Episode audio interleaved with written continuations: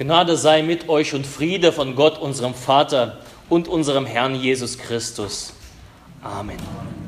Lass uns in der Stille dafür beten, dass Gott uns anspricht und uns durch sein Wort trifft und bewegt.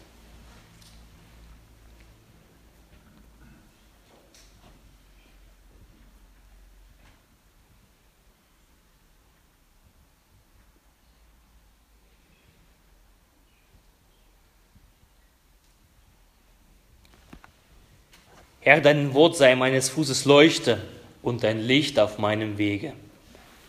Amen. Ich habe heute meine Predigt genannt, der besondere Ort, und möchte mit der rhetorischen Frage anfangen, die wir nämlich bei Jesaja 66, Vers 1 finden, was zugleich der Predigttext ist. So spricht der Herr, der Himmel ist mein Thron und die Erde der Schemel meine Füße. Was ist das für ein Haus, das ihr mir bauen könnt? Oder welches ist die Stätte, da ich ruhen sollte? Der Herr segne an uns dieses Wort. Amen. Diese Frage antwortet eine, auf eine flinke Antwort. Nein, so einen Ort gibt es nicht, wo Gott es nicht gibt. Es gibt einfach nicht so einen Ort, wo Gott es nicht gibt. Kein Haus, wo Gott es nicht gibt, obwohl kein Haus Gott fassen kann. Nicht einmal der Petersdom im Vatikan. Ich habe geschaut, Petersdom ist 211 Meter lang, aber er fasst Gott nicht. Oder Ulmer Münster, das ist die größte evangelische Kirche Deutschlands und auch die höchste Kirche der Welt. 161,53 Meter hoch ist der Turm. Sie kann Gott nicht fassen, denn Gott ist überall. Und da können wir in Rützengrün gar nicht mithalten mit diesen zwei großen Kirchen. Ich wüsste gar nicht, wie lang oder wie hoch oder wie groß diese Kirche ist. Wir nennen es zwar das Haus Gottes, aber auch die größte Kirche, da werden die wenigsten behaupten, das wäre die Wohnstätte Gottes oder hier würde Gott wohnen. Denn Gott ist ja überall. Die Kirche, so, äh, da habe ich mir überlegt, wie so ein Ort der besonderen Begegnung, besondere Stätte der Begegnung mit Gott, vielleicht zu vergleichen, wenn ich zu meinen Eltern komme da können wir ja überall im Hause sitzen. Überall Zeit miteinander verbringen, ins Gespräch kommen. Wir können uns in die Garage reinsetzen. Oder im Bad. Oder in der Besenkammer. Oder auf dem Dachboden. Aber überall findet man Platz im Hause. Aber wenn man zu Gast ist und Zeit miteinander verbringen möchte, dann setzt man in einen besonderen Ort, die, das Wohnzimmer, auf einem bequemen Sofa oder in der Küche. Das ist nämlich ein wunderbarer Ort der Begegnung. So ist ein, die Kirche ein besonderer Ort der Begegnung mit Gott. Ja, aber wohnen tut er wohl hier nicht. Er ist hier aufzufinden, denn Gott ist überall. Jeder Ort ist von Gott erfüllt und nichts kann Gott fassen. Es gibt ja diese Geschichte mit, mit dem sowjetischen Kosmonaut Juri Gagarin, als er am 12. April 61 ja die Erde umrundete als erster Mensch da legte man ihn, ihm nämlich Worte in den Mund. Er sollte gesagt haben, ich bin im Weltraum geflogen, aber Gott habe ich dort nicht gesehen. Ich weiß nicht, ob er das selber gesagt hat oder ob das die Propagandamaschine war, die ihm das in den Mund gelegt hat. Aber wie auch immer, aus einem Mund eines Wissenschaftlers, der die Schwerkraft nicht sieht, aber eine Rakete braucht, um sie zu überwinden, oder der die Luft nicht sieht, aber dennoch sie atmet durch besondere Atemvorrichtungen, das klingt sehr komisch. Da hätte er oder die Leute, die sich diesen Spruch ausgedacht haben, weniger das Parteibuch gelesen, sondern mehr die Bibel, Psalm 139. Wohin soll ich gehen vor deinem Geist? Und wohin soll ich fliehen vor deinem Angesicht? Führe ich gen Himmel, so bist du da. Bettete ich mich bei den Toten, siehe, so bist du auch da. Nehme ich Flügel der Morgenröte und bliebe am äußersten Meer, so würde auch dort deine Hand mich führen und deine Rechte mich halten. Gott ist überall. Oder Apostelgeschichte 17, wo Paulus vor den Athenern predigt und sagt, und für wahr, er ist nicht ferne einem jeden von uns. Also überall ist Gott. Man kann sich vor Gott nicht verstecken, noch vor ihm weglaufen. Er ist überall. Man kann ihn in, in, in, keinem Hause einschließen und behaupten, das ist das Haus, in dem Gott wohnt. Denn Gott hält den Generalschlüssel zu allen Orten dieses Universums und darüber hinaus.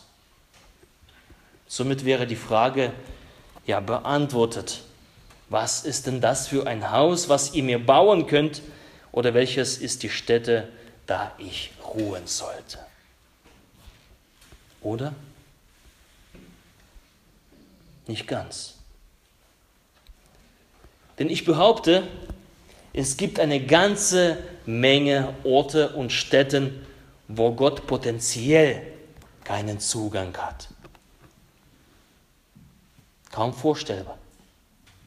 Aber um genau zu sagen, sind das auf dieser Erde aktuell rund 7,5 Milliarden potenzielle Orte, wo Gottes Generalschlüssel nicht greift. Zu fast 8 Milliarden Türen hat Gott keine Berechtigung, sie selber aufzusperren und hineinzugehen. 8 Milliarden Orte und Städten. Stattdessen muss er höflich stehen und anklopfen und darum bitten, einzutreten. Was ist das für ein besonderer Ort? So ein besonderer Ort war nämlich Zachäus. Sein Haus und nämlich sein Herz. Ein reicher Mann, ein Zöllner, ein Steuereintreiber, er hortet hinter seinen Hausmauern Geld. Er hat das Menschen weggenommen und er hortet das Geld. Die römische Staatsmacht hat ihm das Privileg verliehen, nämlich Steuern einzutreiben. Und ein Zöllner sollte damals das Soll erfüllen. Angenommen, die, die Römer haben gesagt, 10.000 Euro pro Monat sammelst du ein und bringst das zu uns. Jedoch bot für ihn sich die Möglichkeit, nämlich etwas mehr zu verlangen, als die Römer das wollten. Hatte er 13.000 Euro eingesammelt, hatte 10.000 Euro an die Römer abgegeben und 3.000 in seine eigene Tasche. So ist er reich geworden. Zachäus war ein Zöllner. Und dafür erntete er Spott und Verachtung seiner Mitmenschen. Und seine kleine Gestalt ist noch ein Grund zur Belustigung. Die Leute lachen über ihn. Zachäus schiebt sich selber ins Abseits und wird von der Gemeinschaft und den Menschen ebenso ausgeschlossen und, und gehasst. Ist zwar reich, aber er ist eingesperrt hinter den Mauern der Einsamkeit und Geringschätzung. Zachäus ist hinter seinen vier Wänden verschlossen und nichts kommt rein. Und Gott kommt nicht rein. Er ist an einem gottlosen Ort und sein Herz ist ein gottloser Ort. Einer von den vielen Millionen und Milliarden. Und da geschieht etwas was wir alle gehört haben. Seine Befreiung, als Gott einzieht in diesen besonderen Ort. Die Kunde von Jesus, das treibt nämlich Zachäus, weil er ja klein ist, auf einen Baum. Das ist ja lächerlich eigentlich. Das machen ja Kinder. Und Zachäus klettert auf einen Baum. Ein Wohlhabender will einen Landstreicher sehen. Warum? Ein Reicher will jemand sehen, der nicht mal eine Stätte hat, wo er seinen Kopf hinlegen kann über Nacht. Warum? Aus einem besonderen Grund. Er weiß es nicht, warum. aber er weiß, dass in seinem Herzen klopft. Die Tür, die zu ist, an sie klopft jemand. Und dieser jemand ist Jesus. Es ist da. Er klettert hoch und dann ist die Stimme, Zachäus, steig schnell hier runter, lass mich in dein Haus hineinkommen. Das Verstecken hinter Mauern zwischen Ästen und Blättern hat endlich ein Ende und die verschlossenen Türen seines Herzens, die reißt er auf und lädt Jesus hinein. Ein neuer, frischer Wind, Veränderung kommt in das Haus. Der Herr der Welt zieht hinein in sein Herz, nimmt bei Zachäus Wohnung. Draußen ist weiterhin Häme und Spott. Ja, die Menschen schreien sich die, Seele, äh, die, die Kehle kaputt. Jesus, bei einem Sünder ist er eingekehrt. Ungeheuerlich. Doch drinnen, in diesem Hause, heute ist diesem Hause Heil widerfahren. Da ist Freude. Da ist Freude.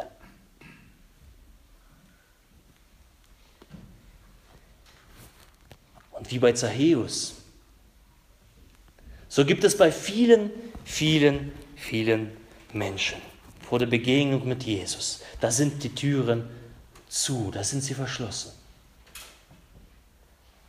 Und vielleicht auch heute bei einigen von uns, vielleicht bei mir, vielleicht bei dir. Die Türen sind zu. Und Gott ist nicht da. Aber das Klopfen ist da. Es klopft. Eine von diesen Türen könnten deine sein, an die Jesus klopft. Vielleicht ist es dein Herz, wo Jesus da, da, daneben steht und unermüdlich dran klopft, anklopft. Darf ich hineinkommen? Darf ich dir Freude bringen?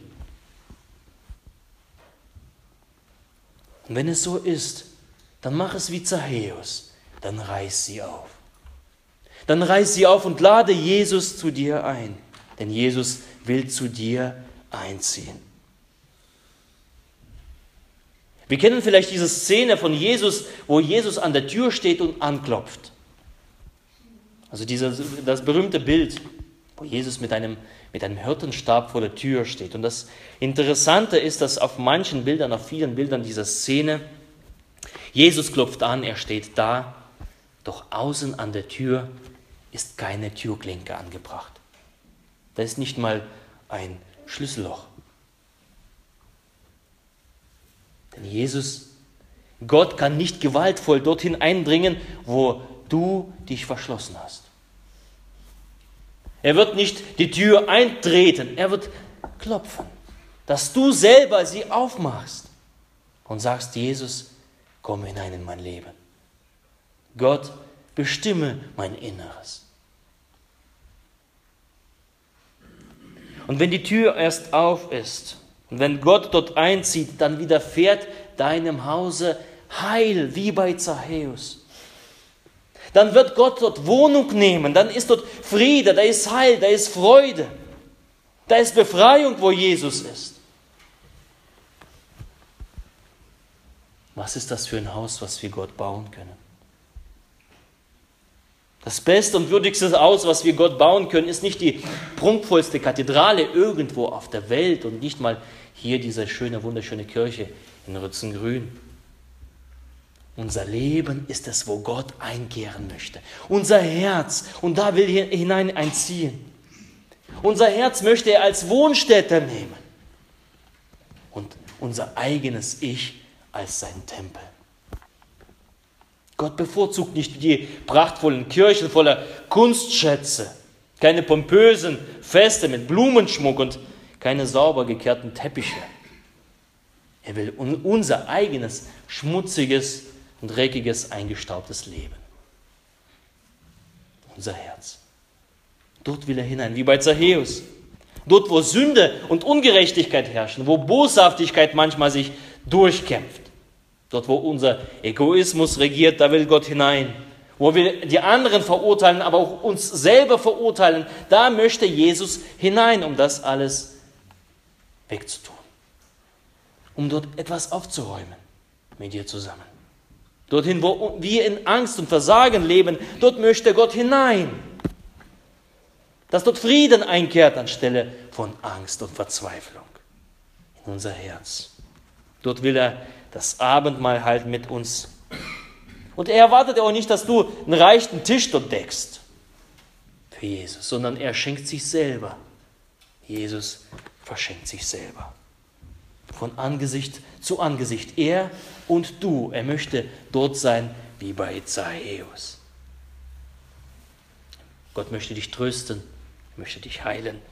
Er möchte mit dir sich freuen und feiern und ausrufen, heute ist diesem Hause Heil widerfahren. Wir feiern heute das Kirchweihfest. Aber kein Fest ist ihm wichtiger, kein Fest ist Gott wichtiger und bedeutungsvoller als das Kirchweihfest deines Herzens. Das Fest deiner Herzensweihe. Der Tag, wo du Gott in dein Herz einlädst. Der Tag, wo Gott in dein Herz einzieht. Kein Tag ist ihm wichtiger. Darum sind wir heute eingeladen, Jesus Christus einzuladen. Wir sind ermutigt, die Tür aufzumachen, Jesus einzuladen. Herr, komme hinein. Komme hinein, wo dunkel ist. Komme hinein und verändere es, dass es hell werde. Und der Friede Gottes der Höhe ist als alle Vernunft. Er bewahre eure Herzen und eure Sinne in Christus Jesus. Amen.